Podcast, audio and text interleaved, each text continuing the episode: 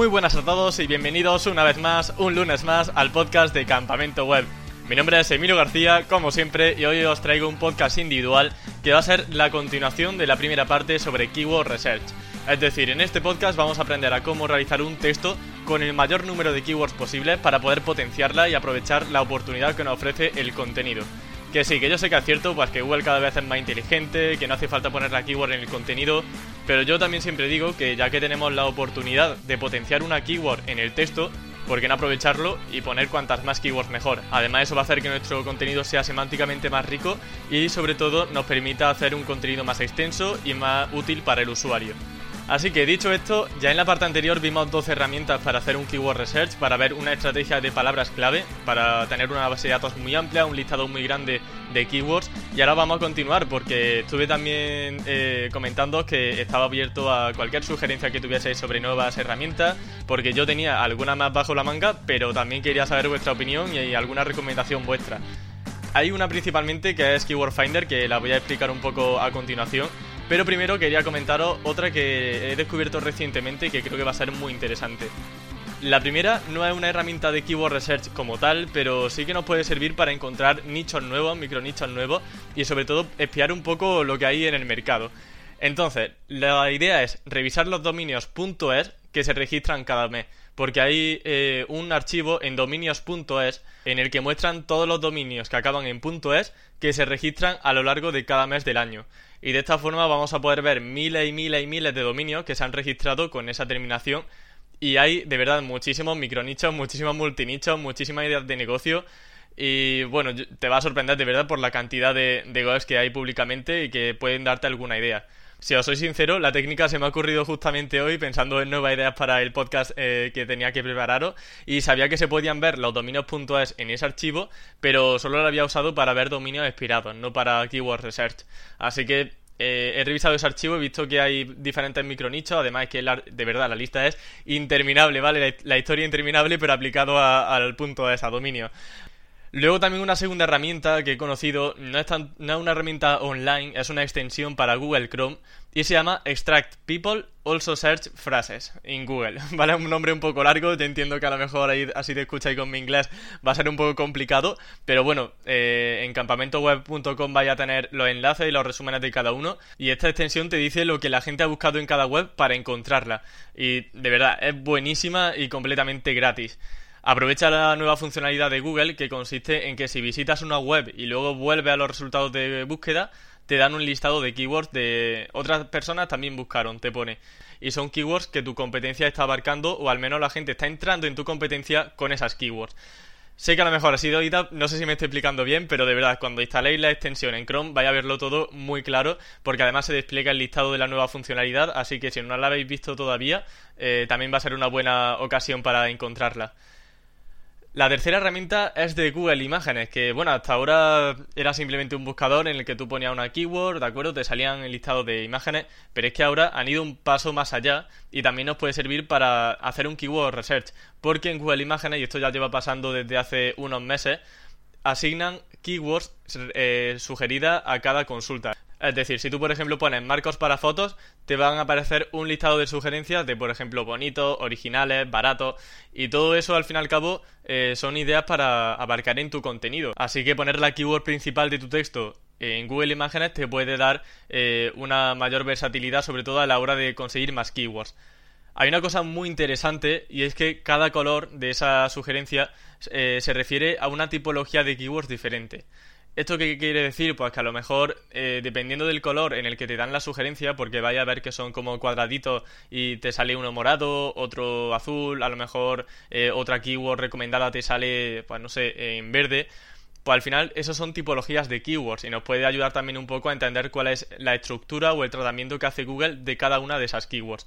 A lo mejor una es más informacional, otra es referente al color, otra al tamaño, otra al peso y ya sabemos que Google es capaz de identificar esa tipología para, para tenerlo al fin y al cabo en el contenido en cuenta que no va a ser algo que nos cambie la vida tampoco, pero bueno, yo creo que es interesante también saber hasta qué punto Google es capaz de interpretar las diferentes tipologías de keywords.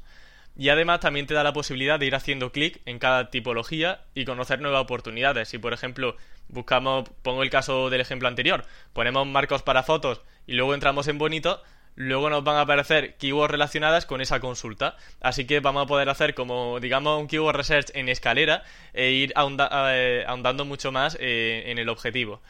La cuarta herramienta es otra extensión para Google Chrome que, bueno, se llama Keywords Everywhere. La conocí a raíz de, de Chuiso, que la recomendó en su blog. También en Team Platino han enseñado a usarla. Y te ofrece las búsquedas y el CPC de cada keyword. Y tú, por ejemplo, puedes buscar en Google cualquier cosa y debajo de tu búsqueda te salen eh, pues cuántas búsquedas tiene esa, esa consulta y el CPC. No se puede poner en euros el CPC, solo está en dólares, pero bueno, al menos nos podemos hacer una pequeña idea. También hay que tener en cuenta que esta herramienta a veces falla, bueno, esta extensión a veces falla, y las keywords que tienen búsqueda las muestra con cero, con cero búsquedas. Entonces, eh, no tenerlo tampoco muy. No, no al pie de la letra, porque si pone cero, es probable que tenga un error, a no ser de que sea una long tail y bueno, pues puede ser que tenga cero. Pero si vais cero, una keyword que es obvio que tiene búsqueda, que sepáis que es un error de la extensión. Pero bueno, normalmente suele dar datos correctos y si te pone el dato, normalmente siempre, siempre acierta porque lo extrae directamente del planificador de AdWords.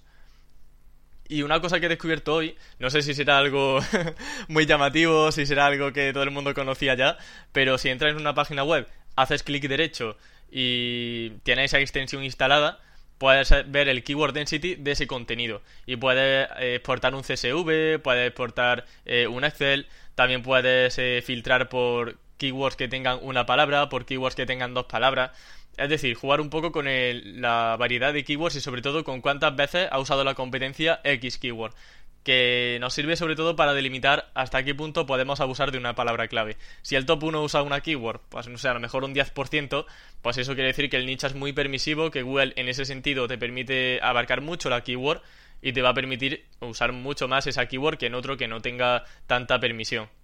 Y la quinta es Answer the Public, esta sí que es bastante conocida y te permite saber qué consultas hace la gente para una keyword. Por ejemplo, si yo pongo la palabra clave drones, a lo mejor me pone qué drone es más barato o qué drone eh, comprar, ¿vale? Diferentes, diferentes frases que la gente busca en Google, pero siempre con una orientación de pregunta.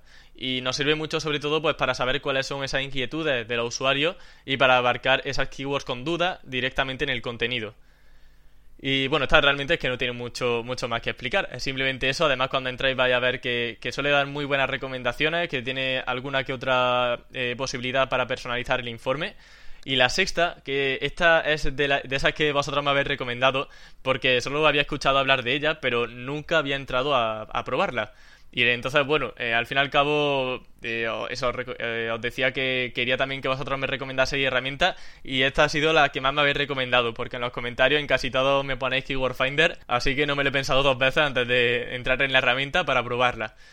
Es principalmente de pago, pero tiene una versión gratis que te permite hacer 5 consultas de keywords cada 24 horas, con una, con una lista de hasta 50 sugerencias de palabras clave para el Keyword Research. Y la verdad es que te dice muchas cosas y el volumen de búsqueda suele ser muy similar al que ofrece Ahrefs. Y como ya sabéis que para mí Ahrefs es lo mejor, no dudo que Keyword Finder pues también sea muy buena, porque de verdad he visto mucha similitud entre el volumen de búsqueda que te ofrece Ahrefs y Keyword Finder. Así que yo creo que las, las dos van a la par y esto es un poco como la, verificación en dos pasos. Si dos medios y dos periódicos dicen lo mismo, eh, digamos que tiene mayor eh, credibilidad. Que ya no es tanto así, porque ya vemos que las noticias hay que cogerlas todas, todas con pinzas, pero bueno, por ahí van los tiros. Aunque eso sí, el keyword difficulty no me fiaría si no es de HRS, porque seguramente su base de datos no sea tan potente y por tanto tampoco sabe muy bien delimitar cuál es la competencia para un mercado, para un micronicho. Así que, sinceramente, yo no me fiaría mucho. A lo mejor también os digo que yo he usado muy poco la herramienta, que ha sido un poco para trastearla, para ofrecer aquí lo que he encontrado eh, en una primera impresión básicamente, pero que si alguno tiene experiencia positiva con el Keyword Finder y su versión de competencia, pues que también eh, le animo a que lo comente en los comentarios del blog. Y una segunda cosa muy interesante de Keyword Difficult, de Keyword Finder es que también podemos ver los top posicionados para analizar sus contenidos rápidamente, porque mm, vamos a poder ver el listado del top 10 eh, o en adelante y vamos a poder entrar en la web y analizarla un poco de todo. Te dice también su DA y su PA, pero yo esa métrica directamente la ignoraría porque para mí ha perdido toda la credibilidad. Con mucho el TF, que es el Trust Flow de Majestic, que más o menos te orienta sobre la calidad de los enlaces, pero poca cosa más. Y ya para finalizar, realmente es que, bueno, aquí de Keyword Finder con razón la recomendabais porque es que tiene un montón de cosas, así que vamos a ver si, si ya eh, con estas tres opciones que te permite Keyword Finder, damos por, concluida, eh, por concluido el resumen. Digamos que en Keyword Finder tiene tres posibilidades para hacer el Keyword Research.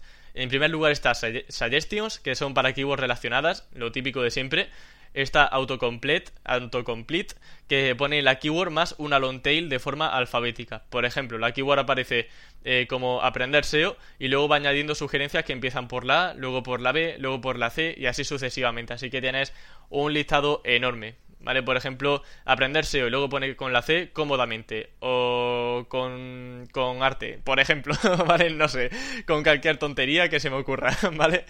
Y luego tenemos las, las questions que son tipo answer de public, ya tienen una orientación con la pregunta.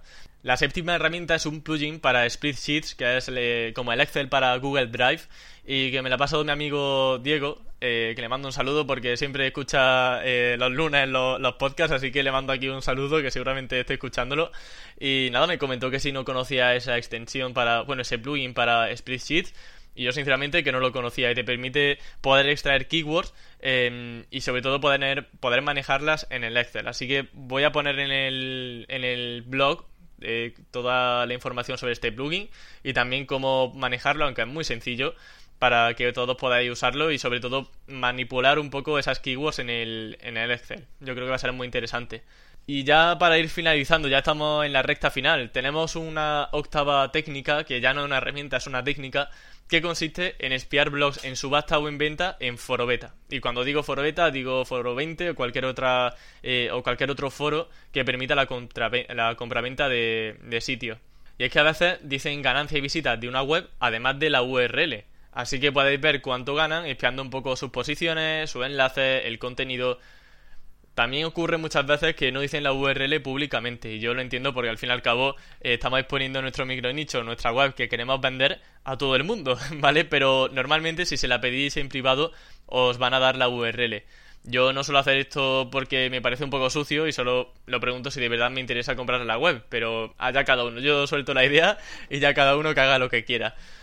Y bueno, novena técnica que va un poco en relación con esta son otras webs en venta eh, en páginas como duavid.com, guadios.es, donde podemos espiar a competidores y ver lo que ganan o sacar nuevas ideas de micronicho, ¿vale? Un poco es ir a, esa, a ese marketplace, a esa plataforma donde hay muchos sitios que se venden, para ver si nosotros podemos replicar ese modelo o si tienen ellos artículos que nos interesen para nuestro blog, etcétera, etcétera.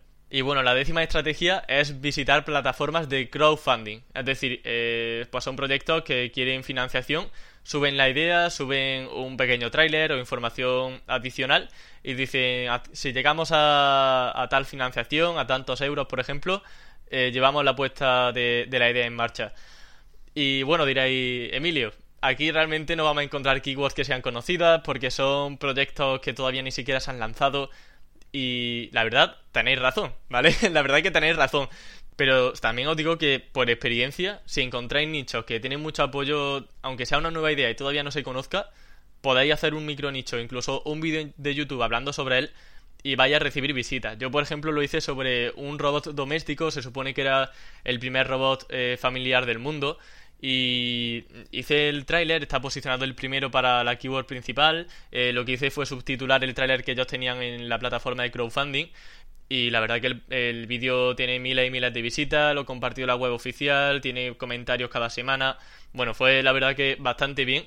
Y paralelamente hice un blog hablando sobre, el, sobre ese producto y al fin y al cabo, como no hay competencia, como nadie más habla de ese producto hasta que más o menos no se lance, eres el primero en hablar de eso y te llegan todas las visitas. Así que yo sinceramente he tenido una buena experiencia y había gente, había gente pues, comentando cuándo lo, puedo, cuándo lo podía conseguir, eh, gente interesada en, eh, en, el precio, por ejemplo. Y esto también te puede servir para, si en un futuro ese producto tiene afiliados, puedes coger esa base de datos que ha ido recopilando y luego ofertarle el producto, ¿vale? Que estaba antes en crowdfunding. Hay que tener un poco de, digamos, em, intuición para saber si un, un proyecto va a ir realmente bien o no. Pero yo creo que más o menos yo me fié básicamente por la financiación que estaban teniendo. Si un proyecto estaba siendo muy financiado, obviamente tenía muchas más papeletas de poder eh, ir bien en un futuro. Y luego lo que os comentaba de Foro Beta, de verdad que hay muchas webs que las ponen ahí porque a ver si cae alguno y no tienen apenas ganancia y ya la venden por, pues, no sé, 100 dólares y para eso te compras tú el dominio. Pero hay otros sitios que sí que tienen visitas y tienen ganancias y aunque no tengan visitas, tienen ganancias, que al fin y al cabo es lo que importa. Así que podéis ver si hay poca competencia, si el proyecto que están vendiendo tiene enlaces o si tiene contenido. Y en el caso de que el contenido que tengan eh, sea mejorable o que los enlaces que tengan no sean muy potentes, ya sabes que puedes empezar tú un proyecto casi igual que el suyo y inspirándote en él y superarlo en el caso de que haga un mejor SEO. Así que eh, yo sinceramente esta técnica la apliqué hace poco. Hay que ser observado simplemente, estar un poco alerta de lo que se publica en Foro Beta o en Foro 20 y, ver un poquillo dónde podemos rascar algo de, algo de visita con algún micronicho. Y para final un extra que es un poco tontería, ¿vale? Que la verdad, estaba hoy por ejemplo ha sido un día creativo porque mm, se me ha ocurrido casi la mitad de las herramientas que estoy contando, pero eh, estaba viendo un canal de YouTube de Kevshow, se llama, y estaba jugando a un juego que se llama Higher Lower Game. Y bueno, este también ha jugado Rubius, ha jugado un montón de youtubers. Y trata de decir entre dos consultas cuál tiene más búsqueda. Por ejemplo, te ponen Tommy Jerry y luego a la derecha Scooby-Doo. Tienes que saber pues cuál tiene más búsqueda en Google. Y bueno, claro, al fin y al cabo, con una mente de niño, tú puedes decir que divertido es el juego, pero con una mente de SEO, tú ya estás viendo que hay dos keywords que a ver cuál tiene más volumen de búsqueda y de vez en cuando no son keywords que sean... Mm, hay veces que te lleva una sorpresa, porque a lo mejor ves que Nueva York tiene más consultas que otro destino que tú creías que tenía menos, eh, ese destino a lo mejor tiene menos competencia y tú puedes hacer un micronicho sobre él, a lo mejor hay un personaje público y no tiene, por ejemplo, el MD y puede hacer una web de ese personaje público, cualquier cosa. La verdad que hay muchas ideas que puedes sacar de esa herramienta. Sí que está un poquillo con calzador, nuevamente, mm, más incluso que la de crowdfunding, pero de verdad, eh, de vez en cuando salen algunas keywords, hay que tener paciencia también, porque al fin y al cabo es un juego, van saliendo de dos en dos keywords, así que tampoco hay mucho que rascar, pero a lo mejor ve alguna keyword, te, te suena la campanita y puede hacer un buen micronicho bajo esa keyword que ha salido en el juego. Se llama Higher eh, Lower Game, pero ya sabéis que en campamento web vais a tener todo bien descrito y con los enlaces. Así que va, bueno, eh, no sé cuánto llevo, 20 minutos, madre mía, de verdad, si es que se me pasa el tiempo volando, si es que yo me pongo aquí a hablar, y, mirad, mi preocupación siempre digo, voy a hacer un podcast, pero seguro que lo hago de 5 minutos y al final no duro nada. Pero me pongo a enrollarme, a enrollarme y al final termino aquí con un podcast de, de más de 20 minutos. Así que nada, voy despidiendo ya el podcast de hoy. Eh, muchísimas gracias como siempre por vuestros comentarios, por la difusión que dais en Twitter, por los correos que me mandáis, porque de verdad, ya lo dije en el podcast anterior, que estoy muy agradecido con todo el apoyo que estoy recibiendo. Y nada, que en campamentoweb.com ya sabéis que vais a tener todo esto descrito con los enlaces correspondientes. Ya sabéis de qué va cada cosa, ya solo queda entrar en cada uno, empezar a, curiosear un poco con lo que mejor le venga a cada uno.